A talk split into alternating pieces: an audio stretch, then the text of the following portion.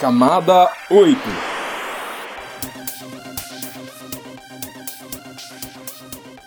Olá, querido ouvinte.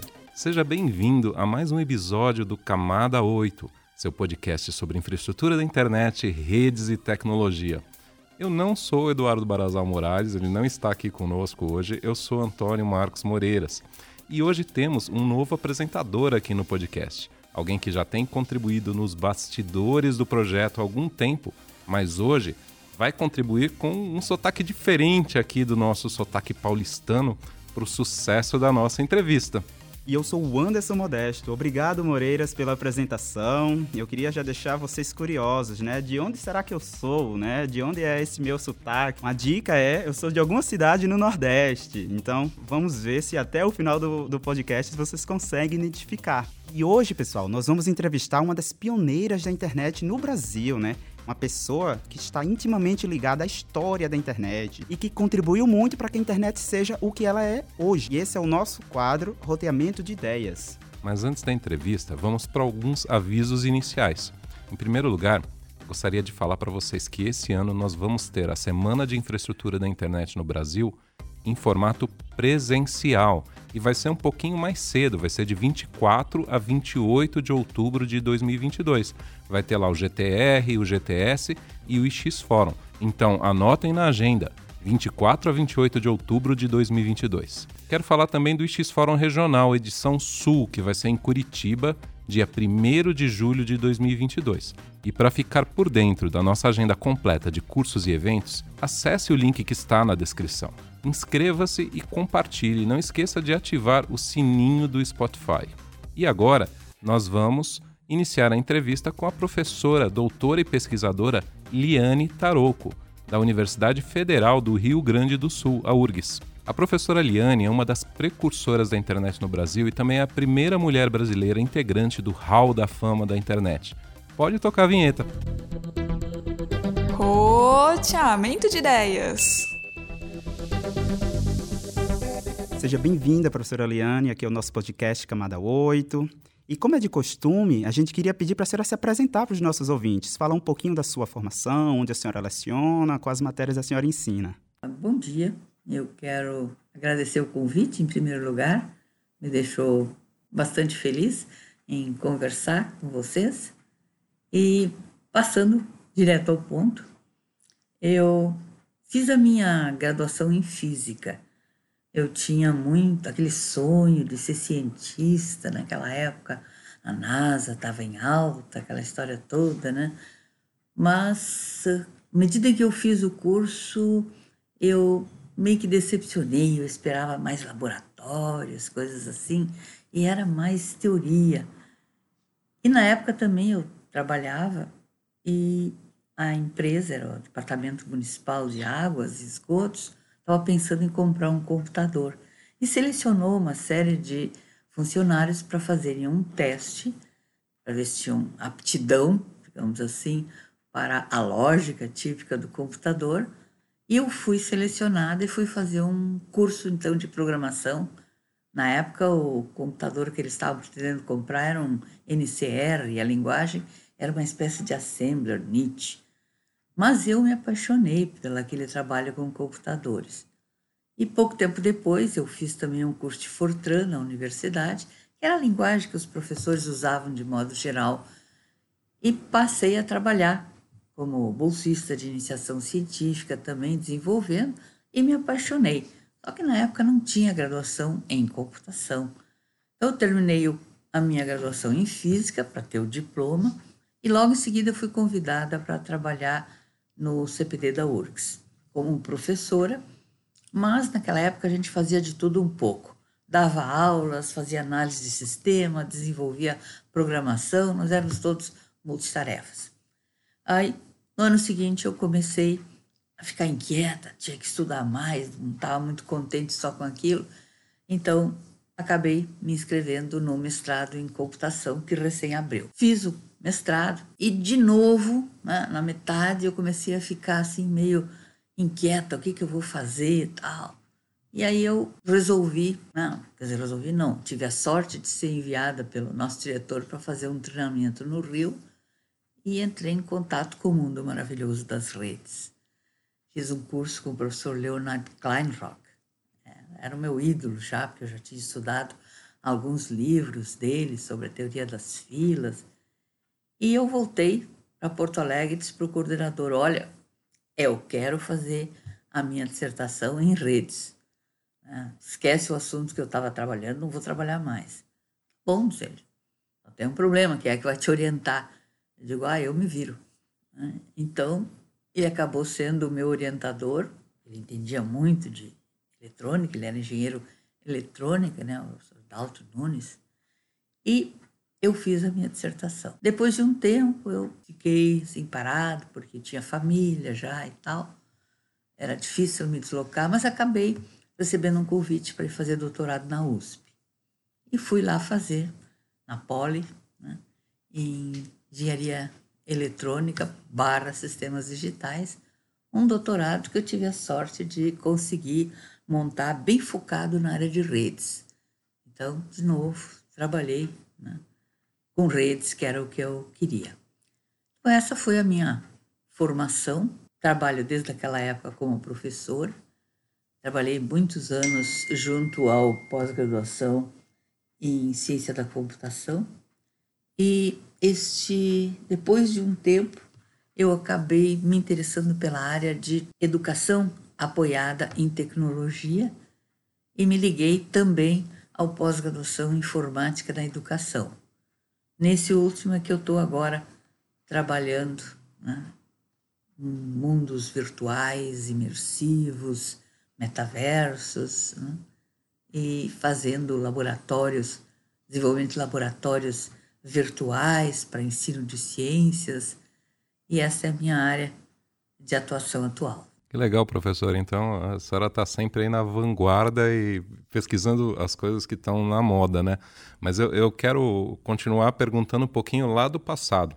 Então, a senhora teve esse primeiro contato com, com redes ainda na, na, na sua vida acadêmica, a senhora com computação primeiro, né? A senhora ainda estava fazendo a graduação e depois teve a oportunidade de fazer as pós-graduações e, e, ter outros cursos que introduziram a senhora a esse mundo de redes. E, e, me, me chamou a atenção que isso foi aqui no Brasil ainda, né? Teve um curso no Rio de Janeiro e depois a pós-graduação na USP. E como que eram as redes né, nessa época? Que, que tecnologia? Do que, que a gente está falando? A gente já está falando, já existia internet, né? Já existia TCP/IP, de que tecnologias que a gente está falando? Como que eram essas redes de computadores? Já existiam PCs? Como que era isso tudo? Bem, quando eu comecei só tinham os computadores operando em modo batch, né? Então, na, na universidade, por exemplo, na URSS, nós tínhamos um IBM 1130 e toda trabalho, a programação era feita em cartões perfurados, né? os decks de cartões eram submetidos o computador processava e devolvia relatórios impressos. Essa era o modus operandi.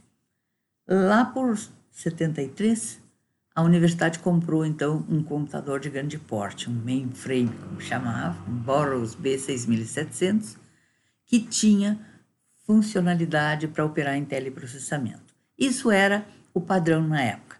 Redes de computadores não existiam, existiam redes de teleprocessamento, onde um computador central era, digamos assim, o centro, né, que gerenciava não apenas as comunicações, mas todo o processamento. Tudo vinha a partir de terminais, a gente chamava terminais burros, porque eles não tinham poder local de processamento, uh, e ali os usuários entravam com seus dados. Tinha até alguns equipamentos para entrada remota de jobs, RJS, como a gente chamava, ligados a esses mainframes, mas apenas para alimentar, por exemplo, decks de cartões ou fitas perfuradas com dados né, que foram preparados em modo offline e eram então transmitidos para o mainframe. Né. Inclusive, a primeira apropriação eh, de votos eleitoral né, que aconteceu nesse país foi feito lá com esse computador, lá por 70 e muito, 78 talvez, 77, onde a URGS instalou, desenvolveu então todo um sistema para apropriação dos dados para o tribunal. Então eles contavam os votos, digitavam em typewriters, um pequeno teleimpressor que perfurava uma fitinha de papel como segurança, como backup, mas os dados digitados eram transmitidos para o mainframe, ele tabulava né? e preparava relatórios periódicos que eram projetados numa tela de um dos terminais com o resultado parcial das apurações. E uma estação de TV ficava com uma câmera lá dentro do CPD filmando aquela tela para ter os resultados oficiais atuais das apurações. Então, no caso do, computador Borox, era uma arquitetura de redes proprietária, BNA. No caso dos computadores da IBM, que era a maioria no mercado, era uma arquitetura de rede chamada SNA, System Networks Architecture. É, eu, eu queria assim, esclarecer, até porque nem eu, nem o Anderson, eu acho que a maior Não parte dos, dos, nossos ouvintes tivemos contato com, com essas tecnologias. Então, a, a gente tinha um, um computador de grande porte, centralizado, no caso da sua experiência, o, o Borrows. E quando a gente fala de terminais Blue, a gente está falando de um, de um equipamento com, com teclado e tela que, que falava algum protocolo serial ali, algum RS-232, e em cima desse protocolo, em cima do serial, tinha esse protocolo proprietário de comunicação. A gente não está falando de comunicação entre computadores diferentes ainda. Como a senhora colocou, é um, é um teleprocessamento, não é redes ainda, né? Mas é, provavelmente nas suas pós-graduações, nos seus cursos, já se, já se explorava outros conceitos, o conceito dos computadores se interligarem, ou ainda era um conceito assim completamente alienígena para a época, não se imaginava um, um, cenário diferente. Como que era isso? A senhora se recorda? Como que é? A ARPANET começou em 69. Né? Foram as primeiras uh, tratativas né, de montar uma rede que não fosse centralizada mas sim uma rede de computadores. Né? O Departamento de Defesa americana uh, tinha uma preocupação na época, né? Guerra Fria, todas aquelas coisas, de os inimigos bombardearem um computador central e destruir o sistema tático, etc. Então eles queriam uma rede que, onde tivesse vários computadores e se uma parte da rede fosse tornada inoperante, o resto deveria continuar funcionando. Então, esse foi o princípio da ARPA que foi iniciada em 69. Então, aí, nessa época, né, eu comecei o meu mestrado e ainda estava nessa época da ARPANET, mas para o Brasil isso era completa novidade. A gente aqui não podia nem sonhar com essas coisas, né? Primeiro por causa do custo das linhas, que era exorbitante. E, bom, então aí foi, o mundo foi evoluindo, né? Os protocolos usados na ARPANET evoluíram para TCP/IP, né? foi na época, década de 70, que eles foram desenvolvidos. Ao mesmo tempo, a ITU, International Telecommunication Units, que congregava as grandes administrações de telecomunicações, uh, trabalhou em cima de um outro protocolo, conjunto de protocolos, que era o modelo ISO-OSI. Então, era um protocolo mais complexo, com sete camadas, né? E batalhava para que aquilo fosse a solução. Chegou uma época, inclusive, que os governos meio que se inclinaram nessa direção. Então, nos Estados Unidos tinha o POSIC, era um programa de que as compras do governo uh, deveriam demandar soluções de redes compatíveis com o OSI. Aqui no Brasil também chegou a se falar nisso, mas o software para apoiar esse, essa pilha de protocolos era complexo e caro. Ao passo que o TCP/IP, como tinha sido todo custeado pela ARPA, né, pela ARPA, né, ele era grátis. E depois eles embutiram essa pilha de protocolos no próprio Unix e ficou de graça né, para todo mundo. Então não teve como uh, digamos assim, se apresentar, mesmo que a solução fosse mais complexa. Então havia uma certa discussão aí na, na, década de 70, final da década de 70, sobre o que era melhor, ROSE ou TCP/IP, mas eu lembro que eu fui, no meio do meu doutorado, fui fazer um estágio, aí já era década de 80, lá em Stanford, uh, no Stanford Research International, onde estava o NIC, o primeiro NIC do mundo, né? Que controlava toda a internet que existia naquela época. E uma vez conversando com a diretora do, do NIC, e eu dizia para ela, mas escuta, vocês estão aqui, estão só trabalhando com TCP/IP e o OSI, eu ainda estava meio imbuída. Ela disse, não, não vai pegar, vai passar. E eu fiquei assim admirada da certidão dela, né? Como ela estava certa com aquilo. E no fim, ela tinha razão, porque foi o que vingou e está tá até hoje. Né? Eu estou monopolizando aqui as perguntas, mas já vou deixar o Anderson passar para o próximo assunto. Eu queria que a senhora comentasse mais essa, essa questão do OSI, porque quando eu, quando eu estudei redes, eu imagino que a maior parte dos nossos ouvintes também, é, eu aprendi que o, o ISO-OSI era um modelo de referência. Até poucos anos atrás, até vi trabalhar aqui no NIC-BR, eu não sabia que o, que o ISO-OSI tinha existido de fato como uma implementação, como um software que, que tinha rodado de fato como um protocolo.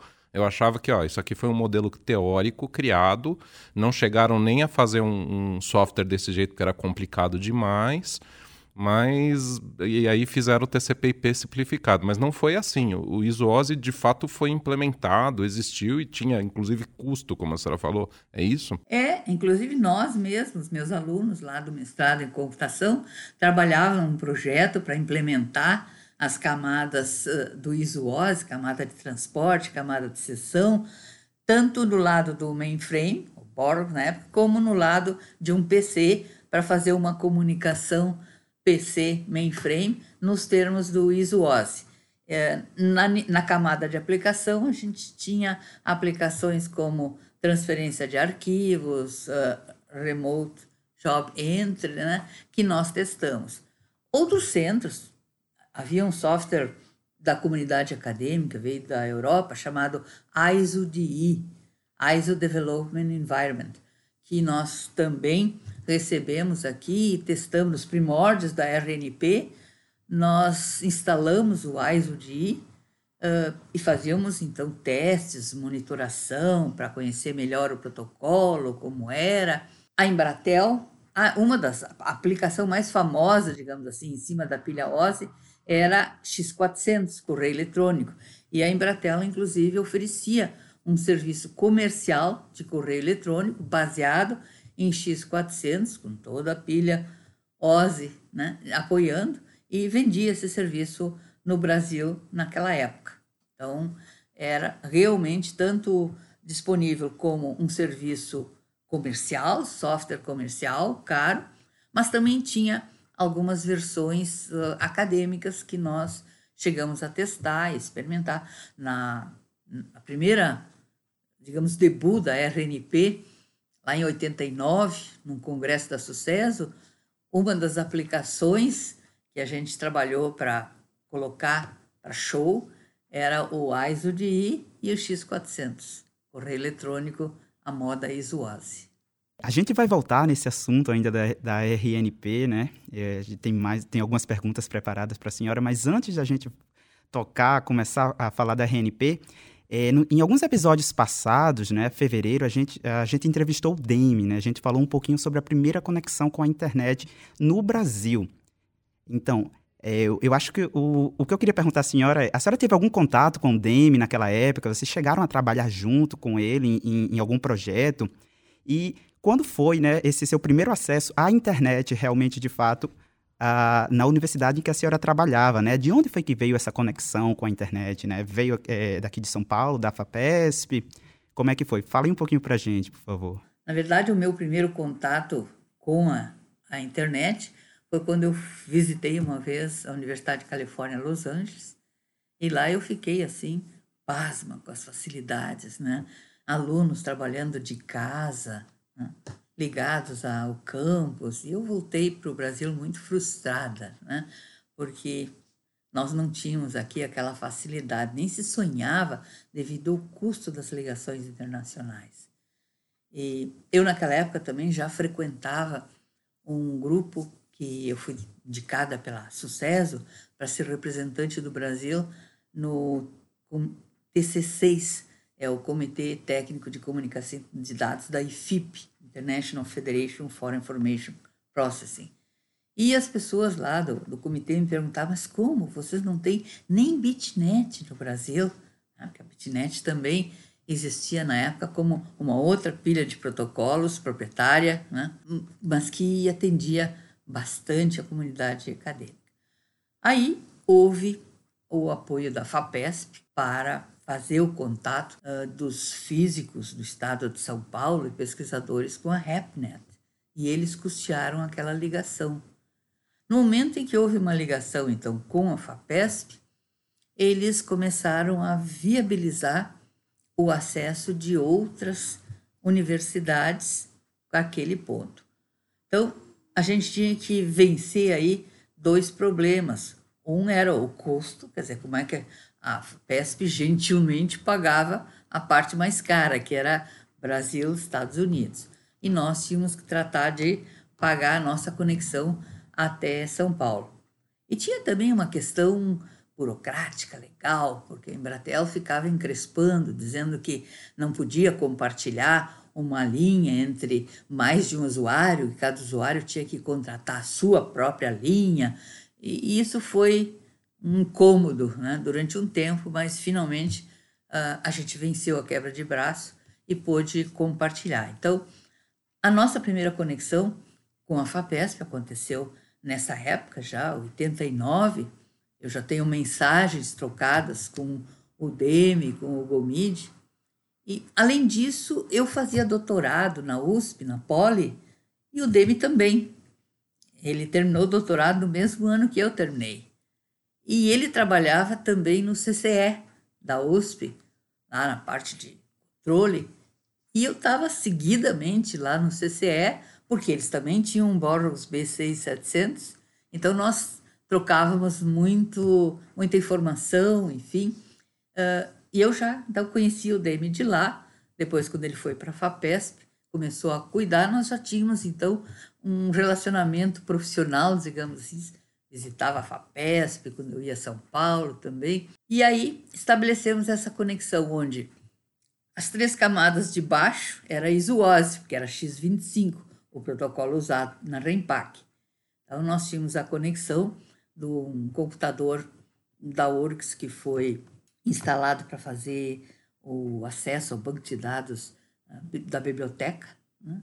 Então, essa máquina era um VAX, ele tinha tanto a arquitetura proprietária da Digital, DECnet, nas camadas superiores, mas ele podia ser transportado por X25. Então, o nosso VAX falava com o computador da FAPESP, usava o mesmo protocolo nas camadas superiores, e aí nós interligamos o sistema de e-mail de um e de outro e podíamos então fazer transferência de arquivos e enviar, receber e-mail. Durante um ano a gente trabalhou via Rempack. Mas, na medida em que o tráfego foi crescendo, se tornou caro, porque na Rempack a gente pagava por tráfego. Então, depois de um ano, a URGS fez as contas, achou melhor contratar uma linha. Então, foi contratada a linha de 1.200 bits por segundo, uma veloz linha, né, até São Paulo, para fazer essa interconexão. Em 93, a URGS recebeu recursos do Ministério para comprar um supercomputador. Então, veio um CREI este CREI era para ser usado por pesquisadores de todo o país, então era importante que ele fosse acessado com boa velocidade. Então, logo em seguida, subiram a velocidade da conexão aqui da URGS com São Paulo para uma velocidade mais alta, né? Ah, então eu acredito que foi a partir daí que a senhora começou a trabalhar é, na criação de uma rede, né, para os pesquisadores e para mais acesso às, às, redes internacionais, né? Então deve ter sido daí que começou aqueles primeiros passos para as redes acadêmicas. Na né, verdade, né, não. Foi bem antes. Ainda não? Bem antes. Já foi bem antes. É, porque, uh, como eu disse, a gente sempre tinha aquele sonho de fazer redes, né?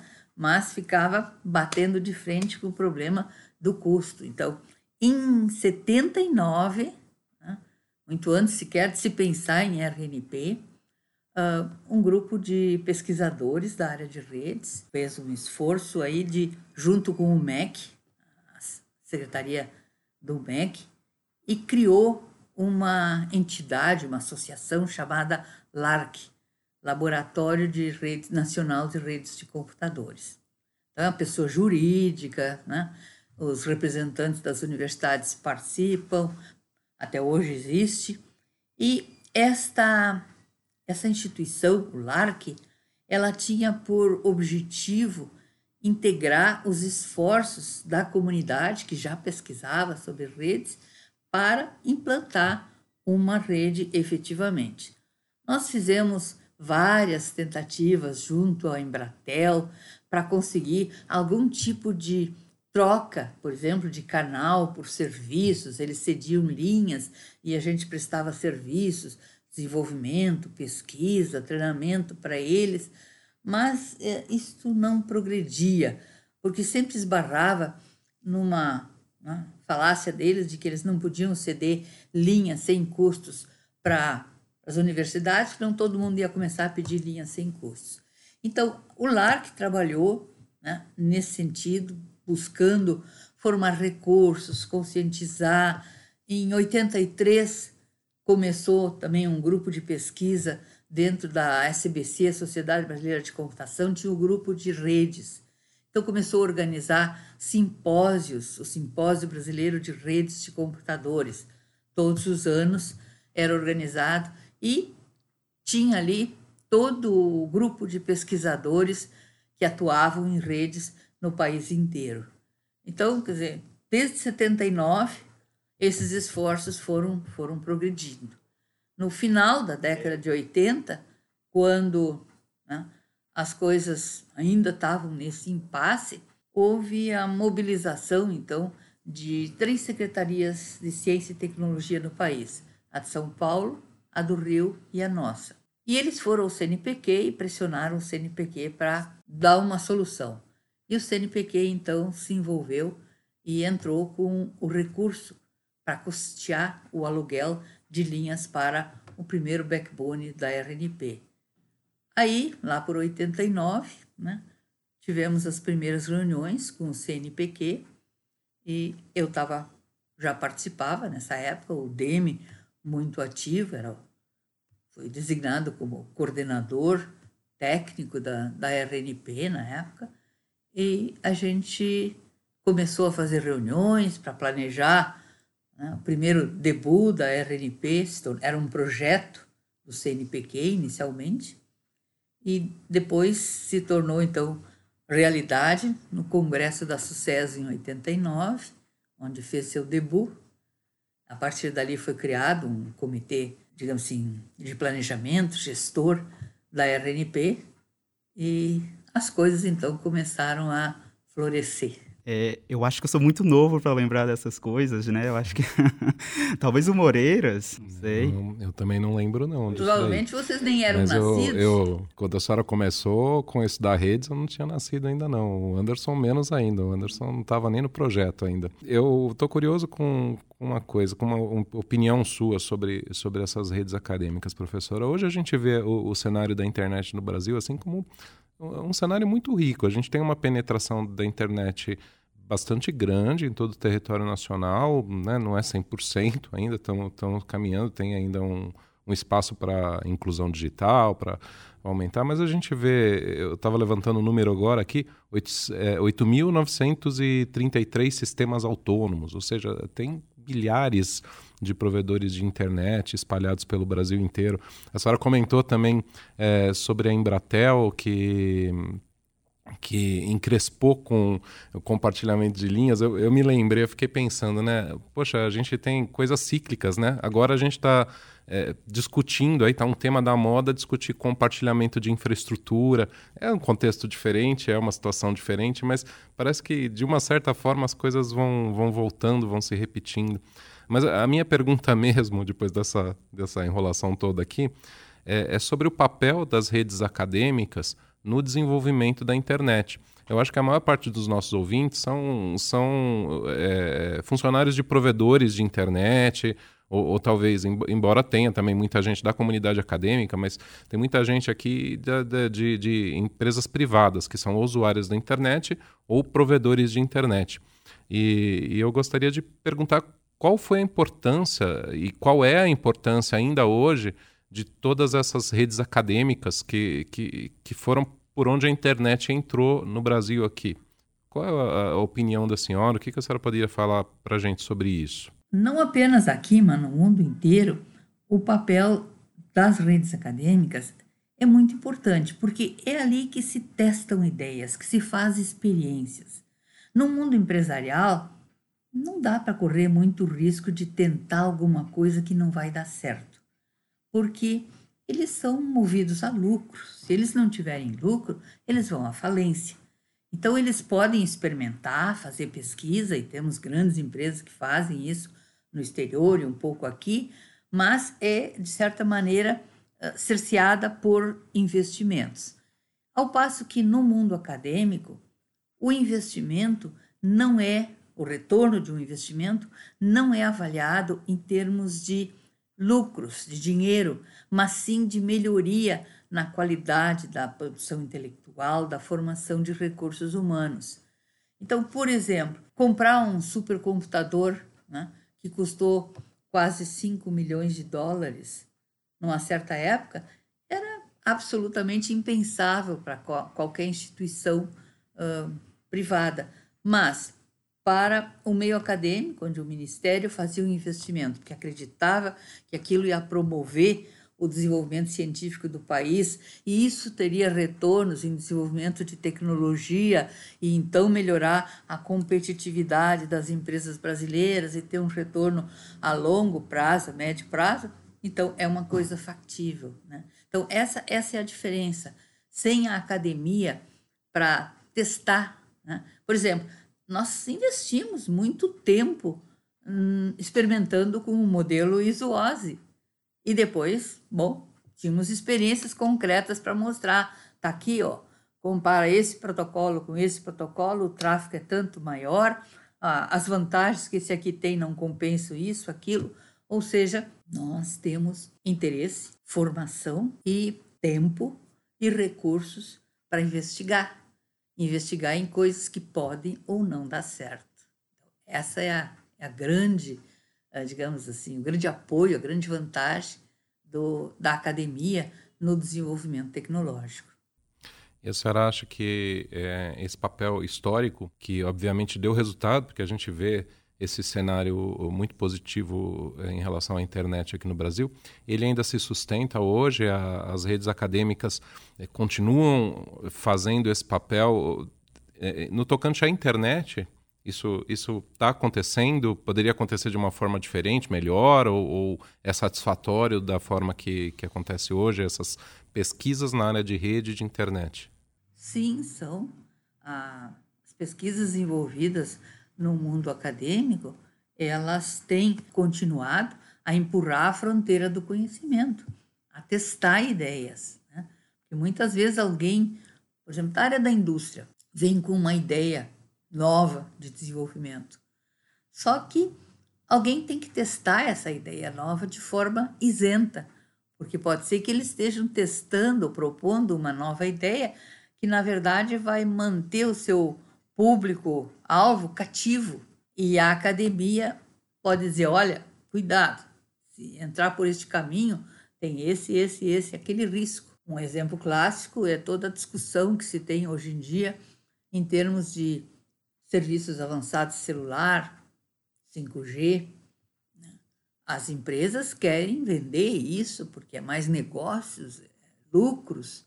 Agora, quem é que vai fazer uma pesquisa isenta neutra e investigar realmente os benefícios e os riscos em todos os aspectos. Né? É a academia. É, com, a, com, essa colocação da senhora, a senhora citou o 5G, mas é, eu não pude deixar de pensar aqui no metaverso e, e toda, é, é, é toda essa, essa questão que está sendo estudada hoje, que eu acho que a, a senhora, pelo que comentou aqui nos bastidores com a gente, está envolvida, né? Como, como que está sendo essa, essa pesquisa, esse desenvolvimento? É uma dessas tecnologias que, que pode apresentar riscos e a academia tem, tem o papel ali de experimentar e, e apontar isso? Como que é? Sim, todas as, as tecnologias têm o lado bom e o lado ruim. Por exemplo, hoje nós temos na, na crista da onda os metaversos, mas também temos a computação de vestir, né? O, o sensoriamento extensivo que é possível com reconhecimento de rostos, né? placas de carro, etc.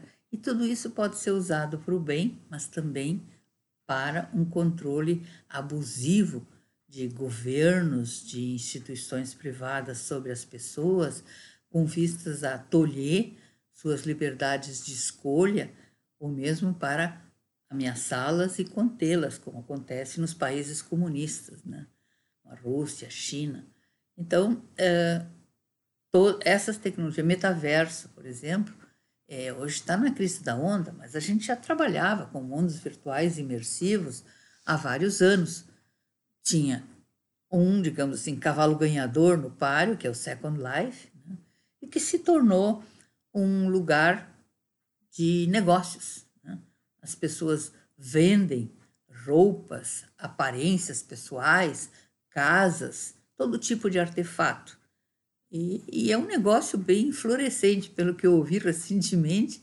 Alguém até citou que vendeu uma casa virtual por 450 mil dólares, imagina. Então, com esse advento dos non-fungible tokens, o pessoal está tá pagando para ter bens virtuais. Né? E, isso é, é espantoso, é interessante, né? mas uma vez que a pessoa ande por dentro de um mundo virtual imersivo, ela se comporta de um jeito ou de outro, e isso pode estar sendo rastreado. O que vão fazer com esses dados de rastreamento? Como eu disse, pode ser para o bem, para otimizar, melhorar o desempenho do, da plataforma, mas também pode ser para derivar estratégias de marketing mais ou menos agressivo e ficar tentando né, empurrar goela abaixo produtos virtuais ou reais que a pessoa não necessariamente necessite. Dessas tecnologias, professora, dessas tecnologias uh, que a senhora está falando, né? Quais são as que a senhora está mais ansiosa para, no caso, para que elas sejam melhores desenvolvidas? É, é o metaverso mesmo? São as, os vestíveis, né? Os wearables? Olha, os metaversos eles abrem uma possibilidade muito boa, uh, especialmente, por exemplo, na área da educação. Nós temos um problema sério de falta de laboratórios para o ensino de ciências. E é tão importante ensinar ciências para os nossos jovens, porque se eles não são bem formados em ciência, eles nunca vão ser bons inventores, né, resolvedores de problema. Então, o desenvolvimento de laboratórios que possam simular experimentos em física, em química, em biologia, tem um impacto muito grande em melhorar a qualidade. Vê esses testes dos quais o Brasil participa, PISA, quão triste a nossa posição né, na área de matemática e ciências. Tem muito que precisa ser feito. E essas tecnologias, então, podem superar essas lacunas, porque com um celular na mão, a gente hoje já tem um viewer capaz de exibir determinados metaversos. Nós estamos trabalhando com um, por exemplo, que tem um viewer para celular. Então, com em casa, né, onde tiver, o aluno pode passear no mundo virtual, encontrar outras pessoas ali representadas por seus avatares, mexer em artefatos, acionar comportamentos, observar resultados. Então, isso é muito uh, rico né, em termos de potenciais resultados que podem ter. Mas a área de computação de vestir também é uma área muito importante. Nós temos, por exemplo, uma experiência que a gente fez lá na universidade, foi instalado um sensor dentro da sala de aula uh, que mede a qualidade do ar. E um dos resultados que a gente comprovou foi que quando a gente coloca umas 20 pessoas, por exemplo, dentro de uma sala de aula, em cerca de uma hora e pouco, o nível de CO2 já sobe acima do patamar recomendado, que é 1.500 partes por milhão. Quando o nível de CO2 sobe, a capacidade de cognição das pessoas fica afetada. Então, se os alunos vão começar a ficar meio sonolentos e tal na sala de aula, não é porque a fala do professor está aborrecida, não, mas é porque o ar está saturado de CO2. Então, é, com esse tipo de monitoração, a gente fica alerta, sabe que a cada uma hora e meia, duas horas, tem que parar, abrir janela, porta, deixar circular o ar, porque muitos dos aparelhos de ar-condicionado antigos não fazem reciclagem de ar, eles fazem só resfriamento. Depois, na área da saúde, é, é, é uma área importantíssima também.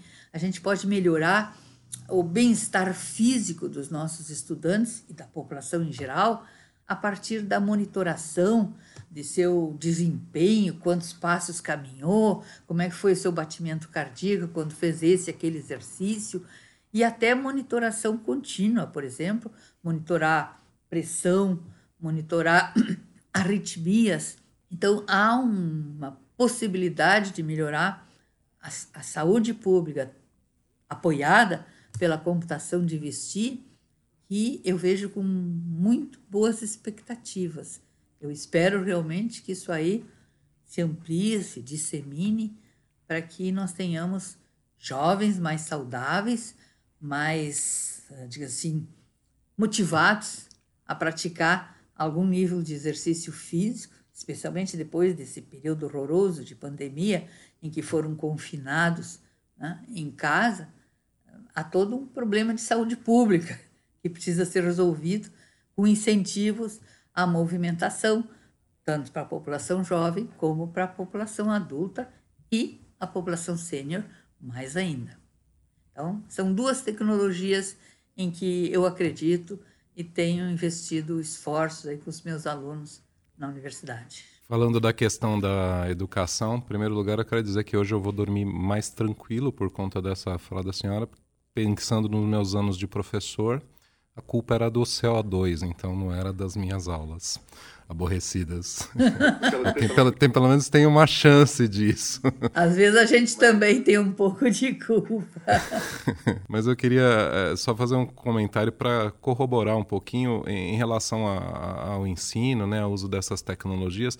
Até pela nossa experiência, que é pequenininha, nos compara a sua aqui no, no ensino de, de redes e de tecnologias relacionadas à internet a gente é, optou por usar uma tecnologia dessas baseadas em metaversos aí, imersivas e interativas para um curso que a gente faz aqui, que é o de boas práticas operacionais para o pessoal dos sistemas autônomos. E a gente tem resultados muito legais. E, uma outra coisa que a gente vê são esses emuladores na própria área de redes. Né? Antes era tão difícil a gente conseguir dar um, um, curso de redes de computadores com prática, porque a gente tinha que comprar equipamentos caros, era uma série de equipamentos, tinha que montar um laboratório todo complexo. E depois veio o Core Network, Network Emulator, veio o EVE-NG, veio o Pinet Lab e, e outros emuladores aí que a gente tem à nossa disposição hoje que, nossa, facilita muito o aprendizado. Hoje eu acho que qualquer um que quer estudar redes, quer estudar, aprender os protocolos de internet, operação, consegue montar laboratórios extremamente complexos é, num computador que não precisa ser muito sofisticado, não é nada assim tão pesado e consegue aprender muito bem. Então, não era nenhuma pergunta, era só um comentário, mas se a senhora quiser falar algo a, a respeito a mais, fica à é, vontade. Existe na área da educação uma teoria desenvolvida com muitos anos de prática que defende que a aprendizagem tem que ser um processo ativo. O aluno não aprende sentado ouvindo passivamente.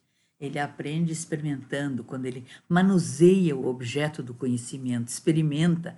Deixa eu configurar assim, não deu certo, deixa eu testar daquele outro jeito. Então, essa é a maneira mais rica e mais duradoura com que a aprendizagem ocorre. Por isso, laboratórios, seja em que áreas forem, são tão importantes para a aprendizagem. Uma coisa, professora, que eu acho que está todo mundo querendo ouvir aqui é sobre o rol da fama da internet. A senhora, como a primeira mulher brasileira eleita né, pela Internet Society, para esse grupo VIP né, da internet, Fala um pouquinho para a gente, professora. O que foi que a senhora fez para fazer parte desse grupo, né? E quem é que mais faz parte desse rol? O que, é que a senhora acha, né?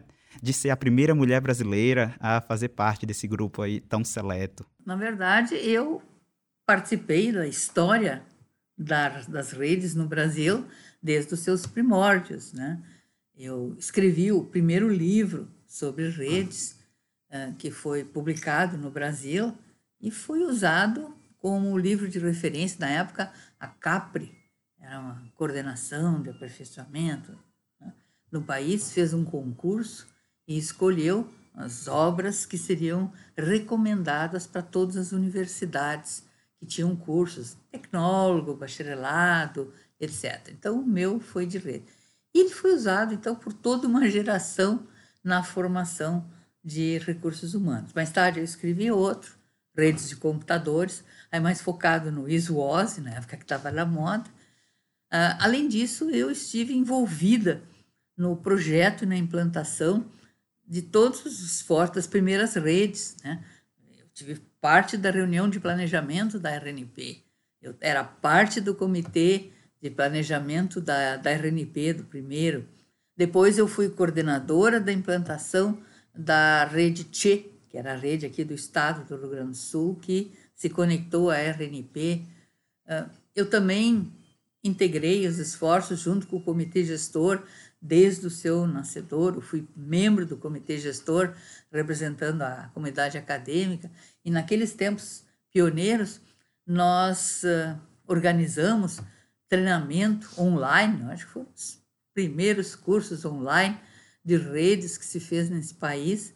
Nós fazíamos então para oferecer treinamento para todos os operadores de redes, porque ninguém sabia lidar direito com aquilo. Então, foi esse meu trabalho de ajudar a construir a internet no Brasil, as redes do Brasil, tanto na formação de recursos humanos quanto na implantação propriamente dito das redes. Então, esse foi, acredito, o motivo de eu ter sido indicada. Foi um, um reconhecimento bastante merecido, né, professora? A senhora todo mundo sabe. Talvez alguns ouvintes nossos nem tivessem, não, não conhecessem a senhora antes, por isso que a gente justamente quis trazê-la aqui para o Camada 8, entrevistá-la, mas a senhora com certeza deu uma contribuição extremamente importante para o desenvolvimento da, da internet aqui no país. E, assim, por ter participado da, da, da história toda da internet, eu, eu queria saber, é, primeiro, o que, que a senhora acha do presente da internet em relação ao que se imaginava antes? E o que, que a senhora acha do futuro? Quer dizer, a internet hoje é o que se imaginava da, lá na década de 70 em relação à rede? Se fazia ideia de, de que ia ser do jeito que é hoje? E, e, e o que se espera daqui para frente? O que, que seria talvez até desejável daqui para frente? Você já falou de algumas tecnologias específicas, mas de forma geral, né, como que a gente como que a senhora gostaria de ver o desenvolvimento da internet? Em primeiro lugar, eu acho que o que se espera da rede é que ela se torne invisível, que a gente nem perceba que ela está ali, mas que a gente possa usar os serviços. Né? Hoje em dia, nas grandes cidades, pelo menos, uh, quem é que cogita atravessar a cidade sem usar um Waze para ajudar na navegação? Né? Então, esse tipo de serviço não era nem cogitado na década de 70, mas a gente já tinha uh, aspirações, digamos assim, de que a rede pudesse estar presente em todo lugar onde a gente necessitasse dos seus serviços. Então, essa permeabilidade, né, esse funcionamento suave, sem percalços, né, quando solicitado, era o que a gente esperava, é o que está se concretizando e é o que eu imagino vai continuar a crescer. Por exemplo, ah, na medida em que os dispositivos, sensores, a internet das coisas começar a proliferar, nós vamos ter dentro de casa né, artefatos com comportamentos melhores, economia de energia elétrica, avisos sobre problemas, caso de autodiagnóstico, os carros hoje em dia já têm isso, né? Rotinas de autodiagnóstico. Então, tem uma série de benefícios para a humanidade que podem ser derivados na medida em que a gente vai ter a internet das coisas também. Então, essa disseminação da internet das coisas junto com a internet propriamente dito, vai tem potencial para melhorar ainda mais a qualidade de vida. E é isso que eu espero, digamos assim, em termos de, de crescimento. Então a gente está vivendo hoje a realização daquela ideia do Mark Weiser de computação ubíqua e pervasiva. Exatamente, exatamente. E inteligente. Né? Não só isso. Quer dizer, sistemas que são capazes de compreender voz, de entender comandos genéricos, né? Os chatbots hoje estão na crista da onda, né? Todo mundo quer usar para fazer um atendimento 24 horas por dia, 7 dias por semana para os seus clientes e respondendo as perguntas mais óbvias.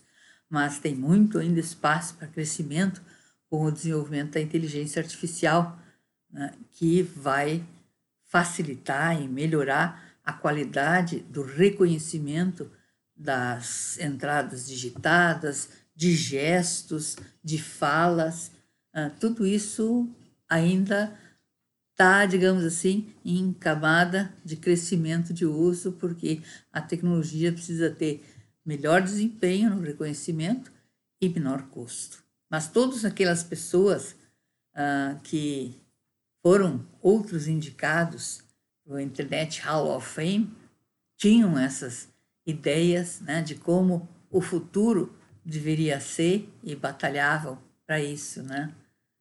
Por exemplo, o Bob Metcalfe inventou a Ethernet, que seria das redes locais sem a Ethernet. Né?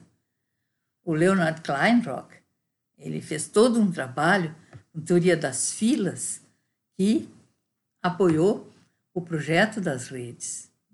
E ele foi o coordenador, digamos assim, do grupo de pesquisa lá na Universidade da Califórnia, Los Angeles, que fez a primeira ligação do computador da universidade dele com um computador em Stanford. E lá em Stanford nós tínhamos a Elizabeth Feinler, que foi uma mulher também notável, também ganhou o Internet Hall of Fame e coordenou, implantou o primeiro NIC do mundo. Né? Toda a definição dos protocolos, como é que seria, diretórios, né, serviço de nomes, tudo aquilo passou pelo trabalho da, da equipe dela. Né? O, o Louis Pouzin definiu a, e testou a computação de pacotes orientada a datagrama, não a circuitos virtuais, e implantou a, a Ciclade na França. Né? Coordenou já o Donald Davis, é, que também ganhou, ele definiu o que é computação de pacotes. E depois se tornou um especialista em segurança, que é outro aspecto importante. Então, assim, nós temos pessoas que foram agraciadas com essa honraria de pertencer ao Internet Hall of Fame, que eram visionários, mas que também botaram a mão na massa e fizeram as coisas acontecer. Então, a gente está nesse nessa fase aqui, digamos assim, de continuar tendo ideias, esperando melhorias e dentro do nosso alcance, experimentando e tentando fazer avaliação de resultados, né? comparando resultados, para ver o que é melhor e o que não é tão bom.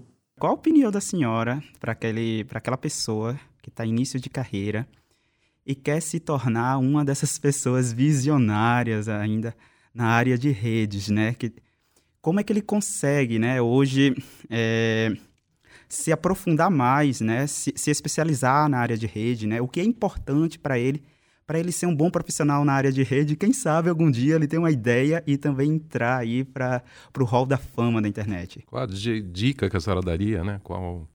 Uma das, das áreas que está em alta hoje no mercado de, de redes é a área de segurança, né? É, é a maior vulnerabilidade que a gente tem hoje nas redes.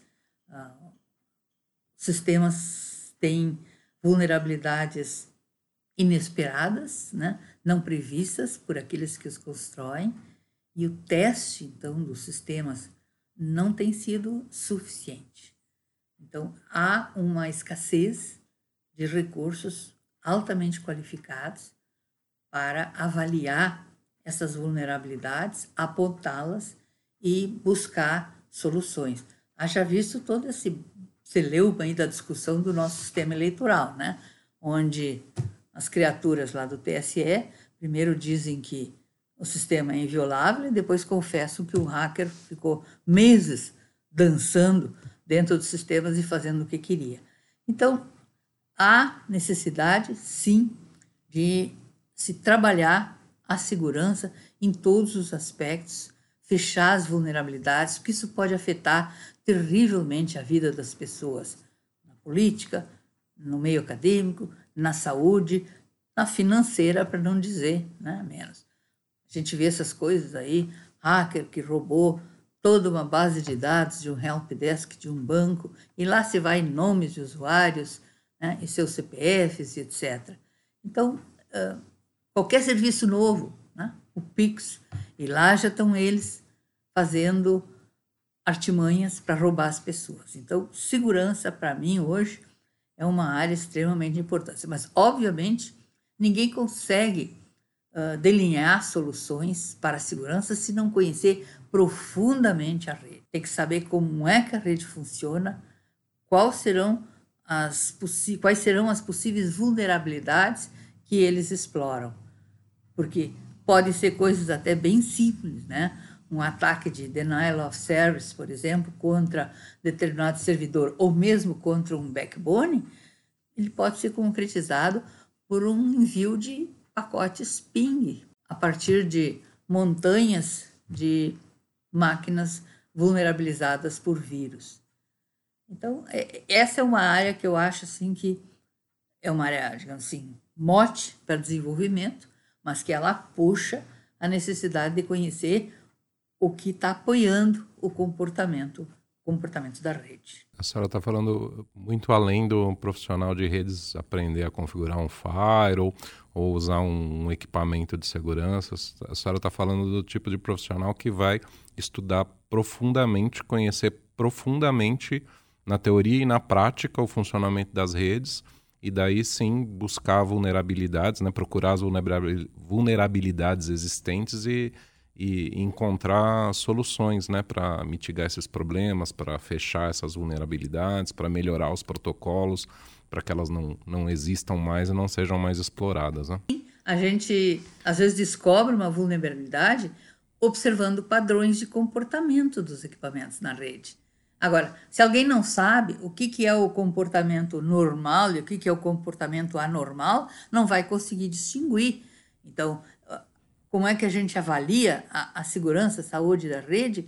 Analisando, por exemplo, como é que uh, está o tráfego. Né? Então, hoje em dia, se a gente olhar aquelas estatísticas do NIC aí, né, dos honeypots, a gente vê que, infelizmente, o mais basicão continua sendo uma forma de ataque uh, mortal, que é o ataque de força bruta através de uma uh, porta de criptografada, né, de secure server, para tentar descobrir senhas que os usuários usam senhas fracas, né?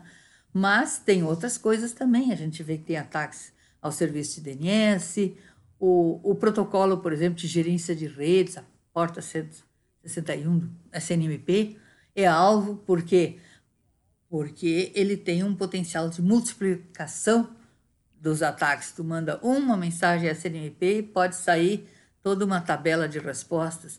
Então, tem que conhecer profundamente como funcionam os protocolos, né, os serviços, para poder observar e dizer: hum, esse comportamento aqui não está normal vamos investigar. Trazendo até um pouquinho para a gente, né, é, que nos cursos back-office, que o Moreira já até comentou, essa é uma das recomendações que a gente dá, né, essa parte de, de hardening, né, tornar difícil, mudar a senha padrão, fechar portas que não estão sendo utilizadas, e isso é o mínimo do mínimo que deve ser feito, e a gente vê por aí que muitos não fazem, né? E para vocês que estão aí em casa, então, pessoal, e se vocês querem ser um dos novos, né, integrantes do Hall da Fama na internet, é investir mesmo agora em segurança, né? Vocês viram a professora Eliane falando que tem muita coisa vindo por aí e invistam nessa área e quem sabe vocês se tornam um dos novos integrantes. O que você e, acha, Moreira? É isso, aprender e aprender a, a, sobre redes, né? Esses problemas que a professora citou agora não são nem problemas que são tão difíceis de serem resolvidos, né? São problemas já muito bem conhecidos, com soluções conhecidas, ou, ou contornos pelo menos conhecidos aí. Tem que, tem que se estudar, né? Tem que se saber o que, o, o que se está fazendo na hora de operar a internet, porque a internet é isso, é uma rede de redes, todo mundo depende de todo mundo, né? E vigiar sempre, porque problemas conhecidos uh, não quer dizer que eles não vão ser reusados, né? Mas existe todo um universo de problemas ainda não conhecidos que algum hacker bisbilhoteiro vai descobrir num futuro próximo e vai usar, com certeza. Então, a vigilância eterna é o preço que se paga para ter segurança. Professora, a gente quer agradecer imensamente a disponibilidade da senhora de vir aqui, de fazer essa entrevista com a gente. Vir aqui não, é vir, vir aqui virtualmente nesse ambiente, fazer a entrevista com a gente. É, a gente aprendeu bastante, foi, foi muito legal. E eu queria perguntar se a senhora tem algum comentário, algum, algum, assunto que a senhora queira abordar, algum, algum comentário final. Independente de ir para o Internet Hall da Fama ou não, é muito divertido trabalhar com redes. É uma área fascinante, porque os problemas não se repetem. A gente tem que descobrir novos motivos para problemas velhos e eu acho que é uma delícia trabalhar num ambiente assim que de monotonia não tem nada. A gente está sempre sendo desafiado, sempre tendo que buscar novas respostas então, é uma área boa, uma área muito boa de trabalhar, que traz muita gratificação profissional. É, a gente vê esse saudosismo que a senhora tem em falar das redes de computadores. A gente vê o que a gente chama do, do brilho no olho, né? Até hoje, desde aquela época, lá, desde 70, né? Então a senhora ainda continua apaixonada pelas redes. Eu queria dizer que eu, da minha parte, eu adorei hoje a entrevista, né? De, de ter participado aqui com a senhora, eu aprendi bastante e agradecer a sua participação. Eu que agradeço a honraria dessa entrevista. Obrigado, professora. Vamos agora para os nossos últimos avisos. Vamos ter a live intra-rede IPv6 e os principais erros cometidos numa implantação de rede, no dia 15 de junho de 2022, às 10 horas. Quero lembrar também que as inscrições estão abertas para a segunda turma de 2022 do curso IPv6 avançado presencial, de 18 a 22 de julho de 2022, aqui em São Paulo. E para ficar por dentro da nossa agenda completa de cursos e eventos, acesse o link que está na descrição. Sugestão de temas, dúvidas, elogios e críticas construtivas, envie um e-mail para cursoseptro.nic.br. E para os nossos ouvintes que nos seguem no Spotify, lembrem de ativar o sininho e assim receber as notificações dos novos episódios. Também quero convidar a todos para que vocês se inscrevam nas nossas redes sociais para não perder nenhum conteúdo importante. Vocês nos encontram no Twitter como comuniquebr, no Facebook, LinkedIn, Instagram, Telegram, nós somos nickbr. E no YouTube é só procurar por NickBR Vídeos. Esperamos que você tenha gostado do episódio. E qualquer problema, se lembre sempre, é culpa da camada 8. Tchau, tchau, pessoal. Tchau, gente. E é bom lembrar que essa é uma das iniciativas proporcionadas pelo registro de domínios.br. Registre também o seu .br.